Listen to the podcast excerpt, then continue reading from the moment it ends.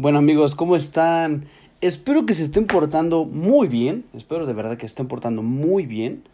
Eh, les mando un gran saludo y bueno, después de ese tema de introducción horrible que tenemos que, tenemos que cambiar, vamos con este tema que yo creo les va a gustar bastante. El mexicano es bastante extraño. Apenas nacemos y nos sentimos solos. Cuando pasamos a la edad adulta y cuando fuimos niños, trascendemos socialmente, personalmente, sexualmente. ¿Y a qué me voy con esta comparación? Nuestros pueblos nuestra gente de repente somos como ese adolescente que está en el limbo, en el que somos un problema y una pregunta a la vez. Y a nuestros pueblos mexicanos les ha costado despertar a la historia. Les ha costado adquirir conciencia. Eh, y ni se diga, o sea, en ocasiones debemos esperar a que el tiempo corrija esas respuestas que aún en ocasiones no encontramos. Como mexicanos seguimos estancados en esta etapa reflexiva. No sé, no sé, o sea, quizás sea natural, pero parece que seguimos en una revolución pasiva.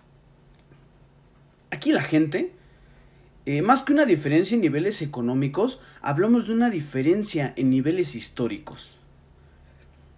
Lo peor, de verdad lo peor, es que seguimos ignorándonos entre nosotros, seguimos devorándonos en la misma tierra, en nuestra tierra. Pero fíjense, el mexicano no se mezcla, jamás.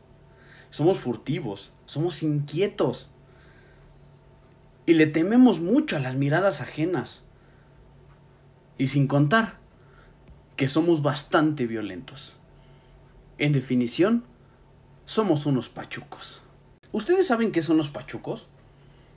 Bueno, vamos a adentrarnos un poquito eh, históricamente con el término.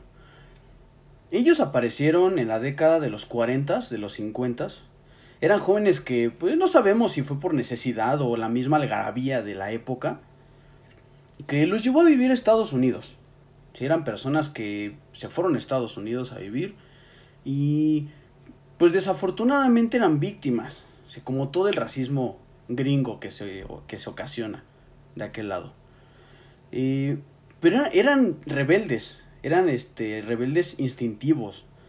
ellos no, no querían ser como todos, ¿no? Eran esas personas que querían volver, volver al origen, o sea, querían ser ese mexicano en Estados Unidos, pero querían ser ese mexicano que quería fundirse con la clase social y con la vida norteamericana.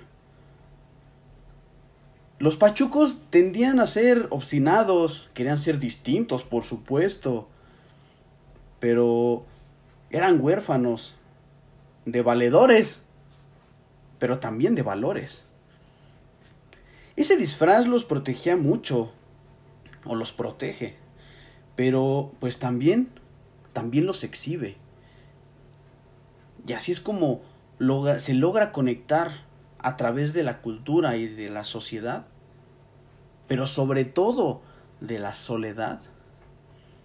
Que esta condición no es no es sentirnos, o sea, no los hace sentir inferiores, sino los hace sentir muy distintos. Amigos, síganse portando de lo mejor, Cuídense mucho. Gracias por escucharnos en esta primera entrega. Nos vemos en el siguiente capítulo.